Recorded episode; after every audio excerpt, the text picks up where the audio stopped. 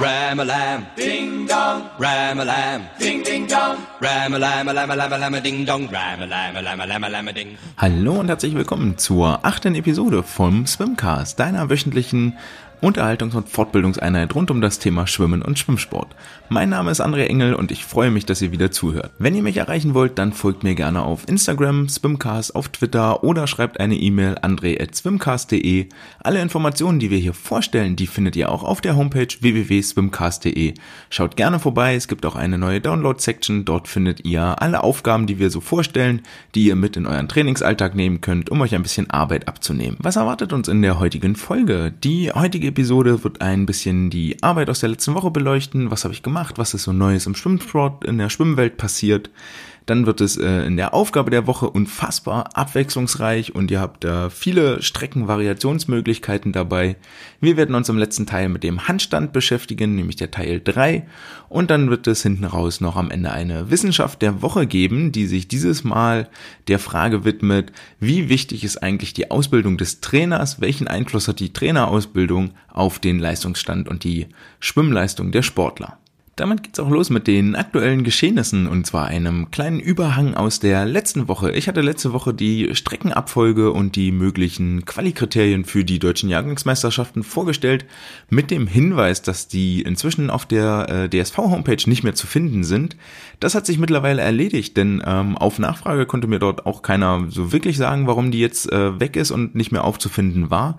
Auf jeden Fall steht das äh, unveränderte Dokument nun wieder online bei DSV unter den äh, Veranstaltungen bei DJM.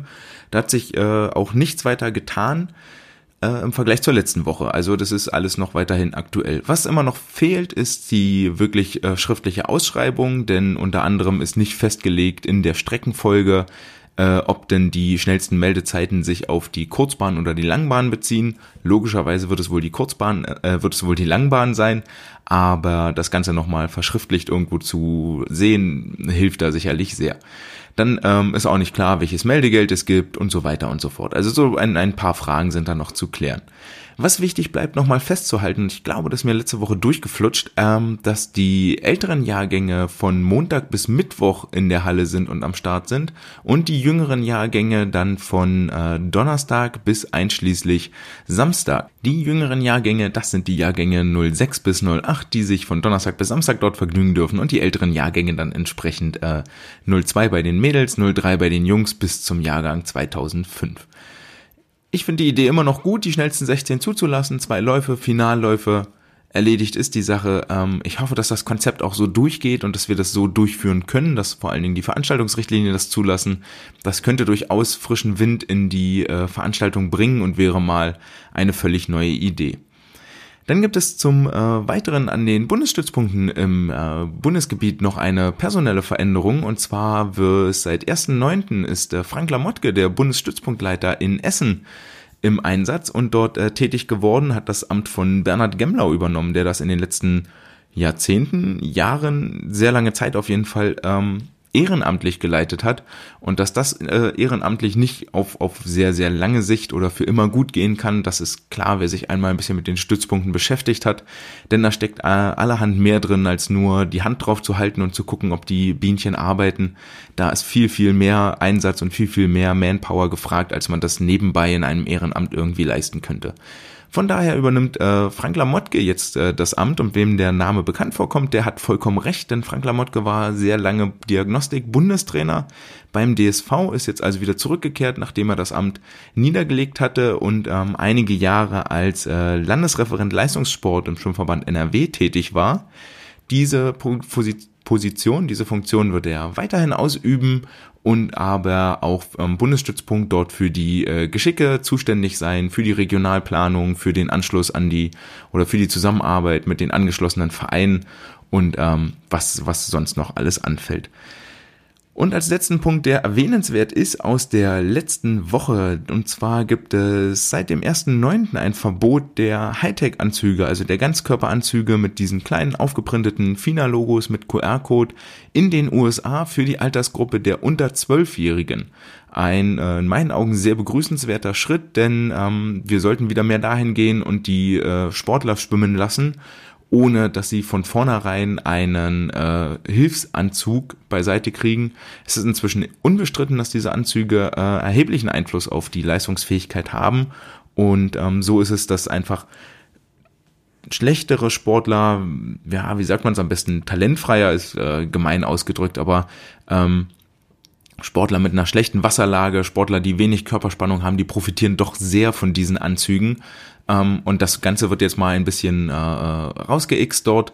Grundsätzlich finde ich das auch ein Schritt, der in Deutschland ähm, durchaus gerne äh, Anwendung finden dürfte. Und zwar würde das auf höchster Ebene den Schwimmmehrkampf im DSV betreffen, denn dort sind die äh, Elfjährigen startberechtigt und die würden dann in den alten Textilanzügen antreten und meiner Meinung nach würden wir dann ein deutlich realistischeres Bild finden und würden auch dafür sorgen, dass wir, ähm, ist ja auch eine Geldfrage am Ende des Tages, dass wir dafür sorgen, dass Kinder aus ärmeren Haushalten, die nicht 200 Euro oder mehr für einen dieser Anzüge ausgeben können, aus dem sie in einem halben Jahr rausgewachsen sind, dass die Kinder an der Stelle ähm, unter gleichen Bedingungen an den Start gehen und wir wirklich die Talente sichten und nicht auch dort schon eine Komponente reinbringen, okay, wer kann sich einen teuren Anzug leisten und wer kriegt eine Hilfe von einem teuren Anzug und ähm, wem hilft der möglicherweise sogar viel mehr als anderen.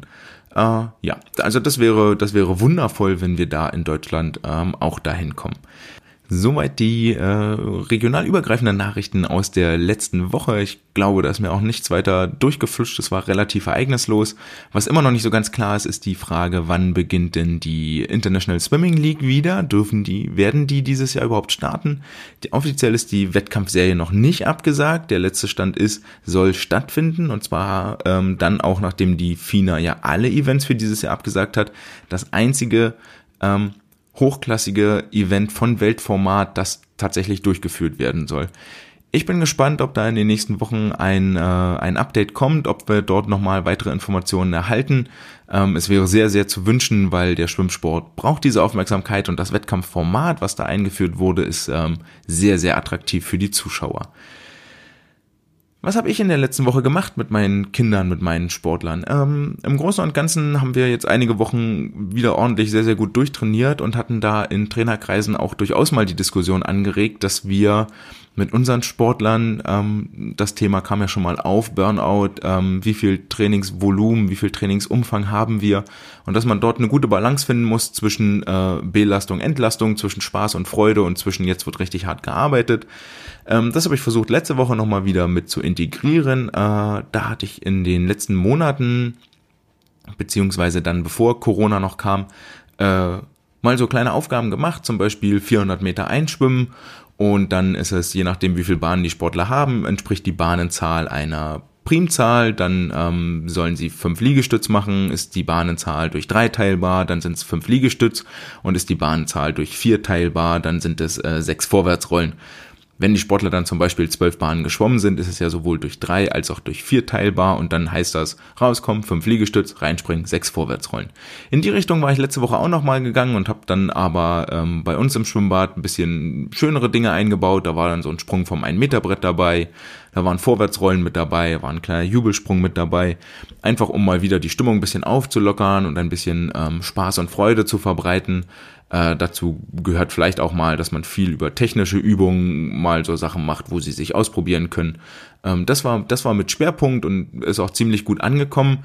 Vor allen Dingen, wenn man das mit einer, mit einer Trainingsaufgabe auch wirklich kombiniert. Denn was ich im letzten Jahr dann mal so gemerkt hatte, war die Tatsache, dass wenn du das Training nach anderthalb Stunden beendest, obwohl zwei Stunden da sind und sagst, okay, jetzt habt ihr Platz, jetzt habt ihr Zeit, äh, da ist der Sprungturm, da ist das Sprungbrett, hier ist ein Ball, hier ist ein Brett, ähm, ihr habt jetzt mal Zeit, euch noch 20, 25 Minuten auszutoben und einfach ein bisschen im Wasser rumzuspielen und rumzudaddeln, dann ist es doch der Großteil der Athleten, die sagen, äh, du, ist auch okay, wenn wir gehen, wir haben noch Hausaufgaben, ich will noch das machen, ich will noch jenes machen. Oder ich freue mich einfach, wenn ich gleich mal zu Hause bin und noch mit meiner Freundin kuscheln kann oder mit meinem Freund kuscheln kann.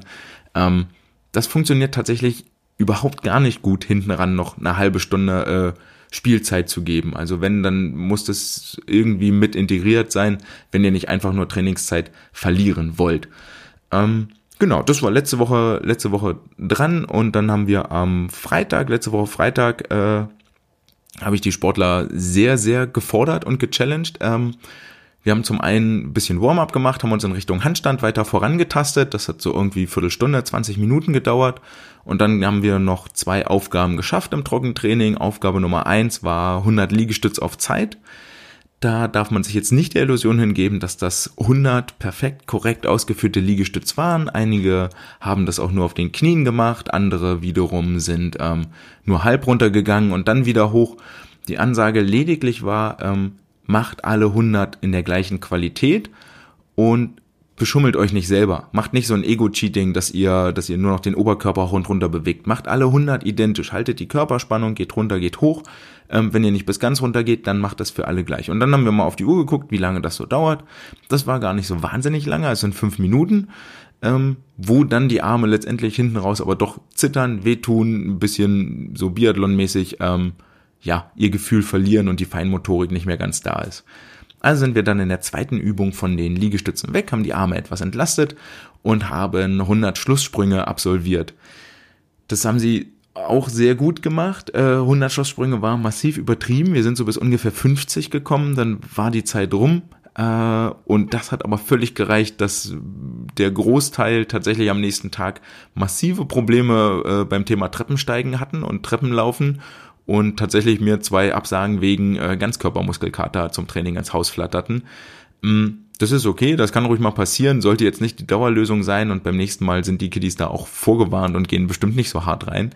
Ähm, aber es war ein sehr, sehr schönes, also es macht auch immer Spaß, so wenn, wenn sich die Kinder da, wenn sich die Sportlerinnen und Sportler da auspowern und ähm, ja. Das war äh, so unsere Woche aus den letzten sieben Tagen. Ähm, ansonsten war nichts weiter erwähnenswertes dabei. Damit eure Kiddies aber demnächst mal wieder zu Hause was zu erzählen haben und nicht immer nur Kraul hin und her und her und hin schwimmen, geht es in der Aufgabe der Woche sehr abwechslungsreich und, ähm, wenn ihr möchtet, auch sehr intensiv zur Sache. Die Serie heißt Lagen über Lagen. Und ähm, wie der Name bereits impliziert, werden wir ganz viel Lagenschwimmen dabei. Lagen besteht ja aus vier Schwimmarten insgesamt. Delfin, Rücken, Brust und Kraulschwimmen. Und diese vier Schwimmarten kann man auf insgesamt 24 verschiedene Kombinationen absolvieren. Ne? Und Reihenfolgen bringen, also Delfin Rücken Brust Kraul, Delfin Rücken Kraul Brust und so weiter und so fort. Das Ganze habe ich bei euch, habe ich für euch auf der Swimcast Homepage in dem Bereich Downloads oder in der Aufgabe der Woche einmal ähm, zusammengefasst und aufgelistet. Dort könnt ihr euch einfach das PDF-Dokument oder das Bild runterziehen und habt das fertig. Das müsst ihr euch nicht selber überlegen. Ähm, und ihr könnt dann überlegen, was ihr macht mit diesen 24 Wiederholungen. Ich habe das mit meinen Mal schwimmen lassen, waren 24 mal 100. Ich als Sportler hätte mich megamäßig gefreut. Eigentlich finde ich es total cool und ähm, machst halt so, so viel verschiedene Wechsel auch von der Rhythmik, von den Wänden. Ähm, ist schon relativ anspruchsvoll, ohne überfordernd zu sein. Ähm, kam jetzt bei den Sportlern irgendwie nicht so richtig gut an. Ich weiß gar nicht warum. Äh, ihr habt die, da die Auswahl. Je nach Leistungsstand könnt ihr draus machen 24 mal 50 Minilagen, 24 mal 100, 24 mal 200 oder wenn ihr so gar kein Gewissen habt, dann packt die 24 mal 400 aus, plant dafür mit Sicherheit drei Stunden Zeit ein. Hier eine kleine Anekdote, und zwar äh, wurde mir letztens berichtet, dass äh, Laszlo C., der ungarische Toplagenschwimmer, in äh, Trainingslager, ich glaube in der Sierra Nevada war das, im Höhentrainingslager, äh, an den aufeinanderfolgenden Tagen ging es los. Am ersten Tag mit 8 mal 800 Meter Lagen, am zweiten Tag 16 mal 400, 32 mal 200, 64 mal 100 und dann am letzten Tag 128 mal 50 Meter Minilagen. Das kann man natürlich auch machen. Ob das jetzt wahnsinnig, wahnsinnig viel interessanter ist, wage ich zu bezweifeln. Von daher ähm, ja, bleibt doch einfach bei den Lagen über Lagen hängen. 24 Wiederholungen, 24 mal 200 ist sicherlich eine ganz herausragende äh, Ausdauerserie und 24 mal 50 ist ein nettes Zwischenspiel, eine nette Überbrückung. Schreibt das Ganze an eine Tafel oder legt den Zettel irgendwo aus, da müssen die Sportler auch nicht nachdenken und alles ist gut. Alles gut ging bisher hoffentlich auch bei den letzten zwei Wochen, in denen ich euch ein paar äh, Schritte auf dem Weg zum Handstand mit an die Hand gegeben habe. Und heute kommen wir damit zum dritten und letzten Teil dieser ganzen äh, Folge, dieser ganzen Aufgabe. Die äh, geht jetzt tatsächlich in den freien Handstand über. Wir haben bereits gelernt am Anfang, dass es viel auf Körperspannung ankommt, auf den unteren Rücken, ne, dass sich Sportler auf den Rücken legen, da war der Hollow Hold, ähm, die, die, die Key-Position, auch mal an die Wand stellen, Arme nach oben strecken, den unteren Rücken an die Wand drücken. Dann ging es im zweiten Schritt weiter, ähm, an der Wand nach oben klettern, ähm, die Wall Walks oder auch über den Kick-Up ähm, mit dem Rücken zur Wand die Beine an die Wand zu bringen oder ganz langsam ähm, die, die Hüfte über die Schultern zu schieben, ein Bein hochzuheben und mit dem anderen nur abzuspringen und hinterher zu kicken. Ein bisschen wie, wie entweder wie, wie so Eselkicks, die gibt's ja auch, oder ähm, wie beim Startsprung, wo man auch ein Sprungbein und ein Schwungbein hat. Das Ganze endete ja damit, dass die Sportler ähm, sicher mit einer guten Körperposition mit dem Rücken zur Wand stehen, die Füße vielleicht noch gegen die Wand oder mal so kurz schaffen zu lösen. Und jetzt geht's heute darum, dass wir zum einen lernen, ähm, wie komme ich raus aus der ganzen Geschichte, falls ich mal im freien Handstand dann doch gen Rücken überkippen sollte, nämlich über so einen halben Ratschlag. Der charakterisiert sich dadurch, da braucht man ein bisschen Mut für, dass man es schafft, in den Körper einen kleinen Drehmoment reinzubringen, dass man wieder so ein bisschen seitlich steht zur Kipprichtung und dann ein Bein runter auf den Boden setzt. Dafür muss ich dann auch eine Hand lösen ähm, und dann kommt das Bein runter und ähm, ja, dann hat man, wie gesagt, diesen halben Ratschlag als Ausstieg. Das Ganze würde ich äh, auch peu à peu ein bisschen langsam üben mit den Kindern und ähm, dass sie da angstfrei wirklich rausgehen können. Äh, genau, also geh leicht in den Handstand, dann dreh deinen Körper zur Seite, so weit wie das irgendwie geht. Ähm, eine Hand vom Boden abheben und dann kannst du dadurch dich noch weiter rumdrehen und stehst dann seitlich und kannst ein Bein auf den Boden absetzen und musst auch keine Angst haben, dass du da voll auf den Rücken fällst. Wenn ihr das am Anfang mit einer Weichbodenmatte macht, würde ich das auf jeden Fall empfehlen, bevor man da direkt auf den harten Hallenboden oder harten Boden fällt. Naja, und dann geht's auch äh, schon direkt los in den freien Handstand. Üben, üben, üben ist da die große äh, Devise. Ähm, stellt euch am Anfang dafür am besten so weit weg von der Wand, dass sie euch zur Not noch wirklich auffangen kann, aber versucht ohne ohne überzukippen Richtung Rücken nach oben zu kommen. Ihr habt jetzt gelernt oder die Sportler und Sportlerinnen haben gelernt, wie man den Bauch anspannt, wie man den Rücken anspannt, dass das nur über Körperspannung geht. Ähm, ja, und dann äh, kommt ihr dahin. Wenn die Füße gegen die Wand fallen, nehmt sie weg ein bisschen und versucht an der Position erstmal 30, 60 Sekunden zu halten. Ähm, das braucht jetzt richtig viel Zeit und Übung nochmal dazu. Also es ist nicht, nicht so gedacht, dass ihr jetzt in den drei Wochen dann damit fertig seid, sondern plant da wirklich irgendwie einen Monat, anderthalb ein, in denen ihr das regelmäßig immer wieder Inhalt habt. Ihr macht ja auch noch anderes und nicht nur Beschäftigung mit, den Hand, mit dem Handstand. Was ihr als letzte Stufe auf dem Weg ähm, zum Handstand noch machen könnt, ist der sogenannte L-Stand. Da gibt es zwei Wege, um reinzukommen. Weg Nummer eins ist, ihr setzt euch mit dem Rücken an die Wand, Füße lang ausgestreckt, merkt euch, wo die Füße sind. Dort stellt ihr dann die Hände hin und wandert mit den, mit den Füßen so lange an der Wand nach oben, Gesicht zur Wand, so lange mit der Wand nach oben, bis ihr in so einer L-Form seid, im Oberkörper in der Hüfte 90 Grad habt. Ähm, und versucht das dort zu halten. Drückt die Brust, drückt den Bauch Richtung Wand, drückt die Fußsohlen voll in die Wand rein. Zweite Geschichte ist, dass ihr ähm, quasi im Handstand anfangt, Gesicht zur Wand, also wandert ihr bis ganz in die Senkrechte und dann mit den Händen so lange so weit nach vorn, mit den Füßen nach unten, bis ihr dort in einer L-Position seid. Äh, auch da gilt die gleiche Aufgabe, aus den Schultern hochdrücken, Brust und Bauch zur Wand, mit den Fußsohlen in die Wand drücken. Genau, das ist dann quasi die letzte Geschichte und damit äh, sind eure Kinder, sind eure Schwimmerinnen und Schwimmer dann auch ähm, in der Lage, einen Handstand zu machen. Und damit kommen wir zu guter Letzt zur Wissenschaft der Woche. Und zwar behandeln wir dieses Mal ein äh, Open Access Paper, erfreulicherweise, das heißt für alle zugänglich und nicht irgendwelchen Bezahlrestriktionen unterworfen. Äh, veröffentlicht wurde das Ganze am 11.08.2020 und zwar haben sich dort portugiesische Forscher mit der Frage beschäftigt, welchen Einfluss die Trainerausbildung auf die Leistung und die Technik junger Schwimmer hat.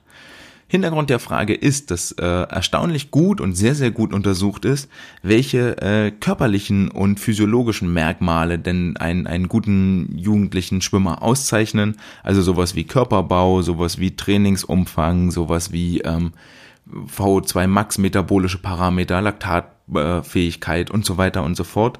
Aber irgendwie überhaupt nicht klar ist, äh, welche Rolle der Trainer überhaupt in diesem Prozess spielt. Und da ist es ähm, ja so, dass man als, als Sportler immer von den Besten lernen will. Das heißt, du möchtest eigentlich den, den besten Trainer haben. Das, das wissen wir, das ist bekannt, das ist eine Weisheit. Ähm, genauso wie eigentlich klar ist, äh, das kennen wir alle aus der Schule oder aus der Uni oder aus der Ausbildung, ähm, je besser der Lehrer, desto besser sind in der Regel auch seine Schüler. Je mehr der Lehrer von dem Thema verstanden hat, desto besser sind die Schüler auch, weil man dann das Wissen wirklich selektieren kann und klar weitergeben kann, was ist wirklich wichtig und was ist nicht so wichtig. Und die gleiche Rolle ähm, übernimmt der Trainer da auch am Beckenrand, der die Brücke bildet zwischen der Wissenschaft, zwischen den Erkenntnissen, zwischen jahrelanger Forschung und äh, den Sportlern, denen er etwas beibringen soll. Das ist soweit eigentlich einleuchtend und ähm, nachvollziehbar, aber überhaupt gar nicht irgendwo mal äh, äh, wissenschaftlich untersucht worden. Und dem Ganzen haben sich die Forscher jetzt hier an, an, angenommen. Äh, und zwar haben sie geguckt, okay, wir haben, was haben wir hier? Wir haben insgesamt ähm, uns sieben Trainer angeguckt, einer aus Griechenland, sechs aus Portugal, die also sieben Trainingsgruppen betreut haben. Die Trainingsgruppen bestanden aus 151 äh, Schwimmerinnen und Schwimmer, davon waren äh, 75 männlich und 76 weiblich, also ziemlich gut aufgeteilt. Im Gegensatz zu den Trainern, dort waren äh, sechs männliche Trainer und eine Trainerin dabei, was glaube ich aber auch äh, ganz gut widerspiegelt, was wir so am Beckenrand sehen. Dort ist die Mehrzahl der äh, Trainer auch männlich.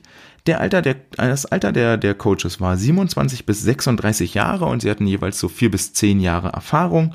Die Sportler waren 12 bis 14 Jahre alt und hatten drei bis vier Jahre leistungssportliches Training hinter sich, lagen so im Niveaubereich äh, nationale Rekorde, nationale Meisterschaften. Und jetzt sind die Forscher hingegangen und haben äh, die harten Fakten bei den Trainern erfragt.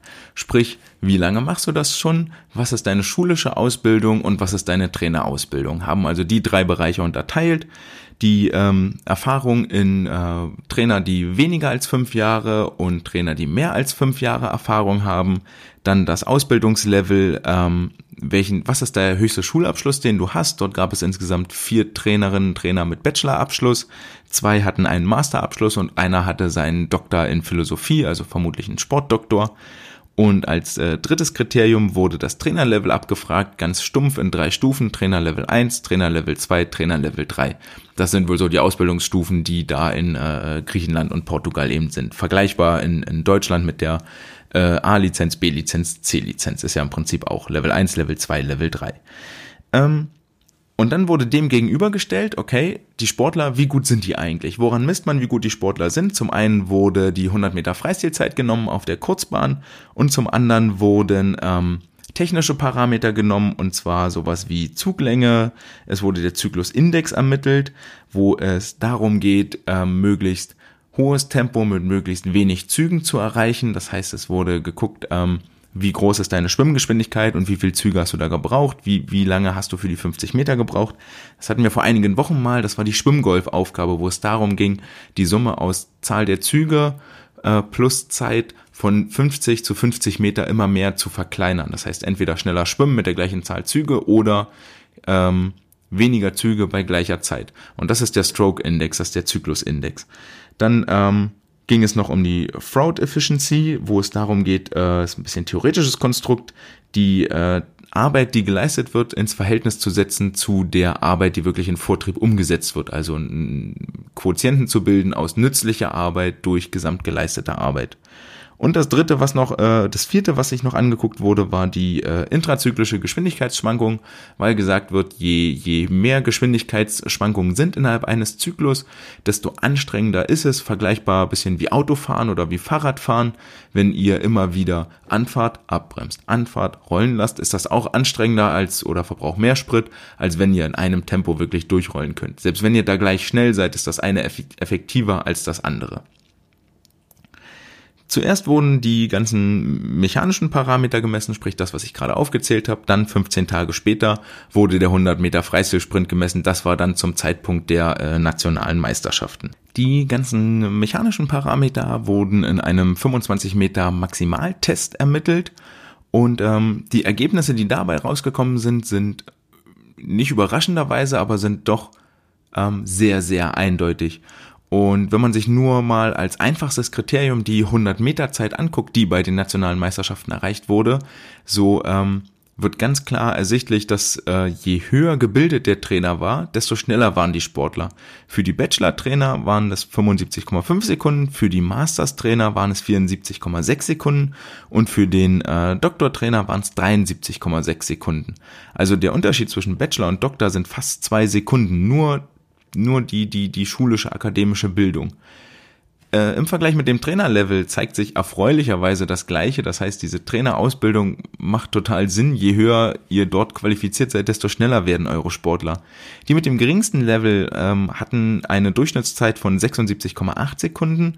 Die Sportlerinnen und Sportler, die bei einem Mittellevel-Coach trainiert haben, sind 75,1 Sekunden im Mittel geschwommen und die äh, Sportlerinnen und Sportler, die bei den höchst äh, gelevelten Coaches waren, im Level 3, die waren bei 73,7 Sekunden im Ziel. Also dort war ein Unterschied von drei Sekunden messbar. Und wenn die Coaches dann noch zusätzlich viel Erfahrung hatten, also mehr als fünf Jahre am Beckenrand standen, dann waren die Sportler nochmal fast eine Sekunde schneller, nämlich eine Erfahrung von weniger oder maximal fünf Jahren waren 75,4 Sekunden im Mittelwert und von mehr als fünf Jahren Erfahrung 74,6 Sekunden im Mittelwert. Ähnliches zeigt sich auch für die ganzen ähm, mechanischen Parameter wie Zuglänge, wie Zyklusindex, wie die Effizienz und wie die intrazyklische ähm, Geschwindigkeitsschwankung. Dort war auch immer so, dass je höher gebildet der, der Trainer ist, desto besser sind die Werte, desto effizienter schwimmt der Sportler, desto länger sind seine Züge, desto höher ist sein Zyklusindex, wie viel Meter legt er pro Zug zurück. Ähm, das gleiche trifft auch auf das äh, Trainerlevel zu und das gleiche trifft auch auf den Erfahrungswert zu. Wobei man sagen muss, beim Erfahrungswert sind die Unterschiede fast mit am äh, geringsten. Das Einzige, was dort wirklich, wirklich heraussticht, ist, dass die Sportler in der Geschwindigkeitsschwankung ähm, sehr, sehr viel größere Werte erzielen, wenn der, wenn der Trainer noch nicht so erfahren ist, als wenn er über fünf Jahre Erfahrung hat. Alle anderen Parameter sind ähnlich ähm, und zeigen da gar nicht so, so einen großen Unterschied auf. Ähm, das, woher kommt das Ganze? Ähm, die Behauptung ist bei den, bei den ähm, Forschern, dass der gut ausgebildete, der, der erfahrene Trainer viel mehr Wert darauf legt, auf die Technik, anstatt viele Meter zu schrubben. Ähm, stumpfes Trumpf kann jeder. 10 mal 400 an die Tafel schreiben kann jeder. Und es macht auch einen riesen Unterschied, ob äh, 10 mal 400 an der Tafel stehen und wie die dann durchgeführt werden. Ob du als Coach daneben stehst, die Frequenz misst, die, die Schwimmzeit misst, dem Sportler Hinweise gibst oder sie einfach nur schwimmen lässt mit einer Pausenzeit. Die Aufgabe kann in beiden Leveln gleich sein, aber viel wichtiger ist für, für den Sportler, wie füllt der Trainer selbst diese, diese Aufgabe aus? So, was nimmt, gibt er dem Sportler mit auf den Weg? So hält, äh, begleitet er ihn, arbeitet mit ihm an der Technik, an der Entwicklung. Und das machen offensichtlich ähm, gut ausgebildete, erfahrene, ähm, hoch intelligent, nee, ist falsche Wort, aber, aber mit einem höheren Abschluss, höheren Schulabschluss ähm, äh, habende Trainer, die machen das einfach viel besser scheinbar und bringen den Sportlern da mehr die, die, die Technik des Schwimmens bei, statt einfach nur die Meter schwimmen zu lassen. Äh, dazu gehört auch, dass äh, 2012 bei den Youth Olympic Games ähm, eine Umfrage gemacht wurde, äh, wie viele Kilometerumfänge denn die Sportler so schwimmen. Und dort kam raus, dass die 11- bis 12-Jährigen schon bis zu 51 Kilometer in der Woche zurücklegen, die 14-Jährigen sogar 64 Kilometer in der Woche zurücklegen. Was dazu führt, dass wir wieder auf das große Thema Dropout, Burnout, Workload zurückkommen. Wer ähm, 50 Kilometer in der Woche schwimmen möchte als Zwölfjähriger, der muss also bei, bei sieben Einheiten in der Woche schon solide sieben Kilometer pro Einheit schwimmen. Sonst schafft er das nicht. Und das ist, ähm, das kann nicht funktionieren. Das kann mit einer guten technischen Ausbildung, die parallel laufen soll, nicht funktionieren. Deswegen wird in der Literatur auch viel eher nur empfohlen, macht 25 Kilometer die Woche, beziehungsweise bei den Älteren macht 30 Kilometer pro Woche. Ähm, achtet viel mehr auf die Inhalte, was ihr dort tut.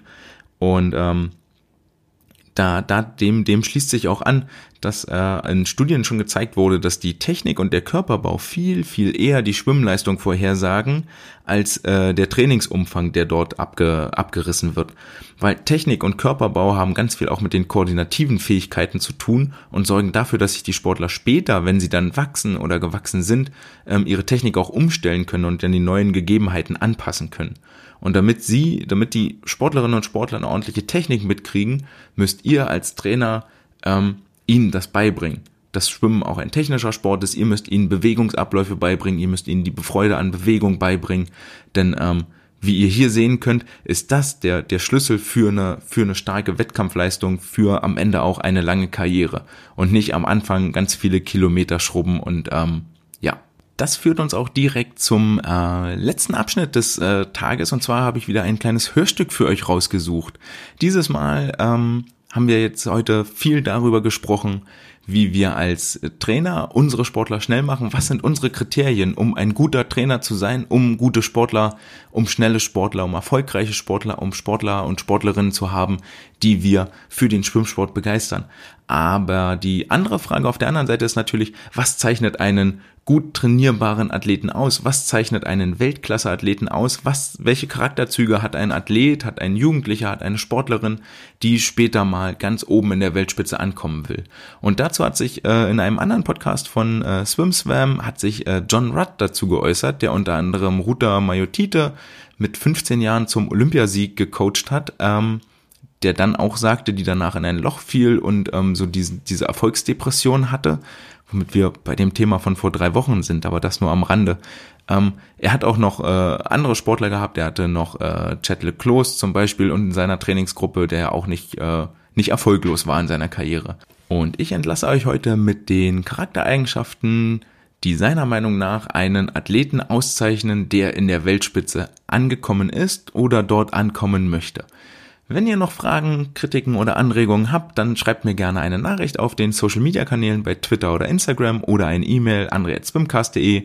Besucht die Homepage für das Herunterladen der Aufgabe der Woche und die Informationen zu dieser Sendung www.swimcast.de. Und nun übergebe ich das Wort an John Rudd. Wir überhören uns nächste Woche wieder. Das war's. Ciao. But we really believe that a lot of the lessons from swimming can be translated to normal life. So, uh, with that in mind, what traits do you think champions share in the pool and out of the pool? Um, they're they're well organised. Um, they're well planned. Uh, their timekeeping is impeccable. They are diligent. They are focused. They are reliable. They are honest. They are trustworthy. They have integrity. They're team players. They have a selfish element to their own success, but they're supportive of the people around them as part of the team as well. They're good listeners, they're good learners, they ask inquisitive questions, they're constantly seeking additional knowledge that will help themselves and enable them to progress. They're not happy with it's okay, it'll do, it's fine. They're seekers of excellence. And if we as their coaches, their mentors, their managers, whatever we may be in in sport or in or in business or in music or in theatre or wherever it may be, we have to stay one step ahead of those guys that we're working for and with because they'll soon find us out if we're not. Because their ambition and their drive will mean that if we can't give them the answers, they'll seek them themselves, they'll get them from somewhere else, and uh, we may find ourselves redundant. So if we aren't on the ball and ready to evolve at a faster rate than the athletes evolving, uh, we may find that we're no longer part of the picture anymore, and quite rightly so. Uh, because we all know that in this particular sport, the window of opportunity is very small. So if we don't do the right things by these guys at the right times, they'll find someone that does, and and so they should. Uh, so I think that what swimming and a number of other high performance teaches people is is how to be successful in life, how to be successful in uh, your education in a university, how to be successful in your first employment, how to be successful in gaining your first promotion, how to be successful in family life, how to how to engage well with with your partner, how to look after children well, how to look after elderly parents when you get a little bit older those things are really, really important. And you learn that from um, committing yourself to something as, as noble as the quest to be a great swimmer.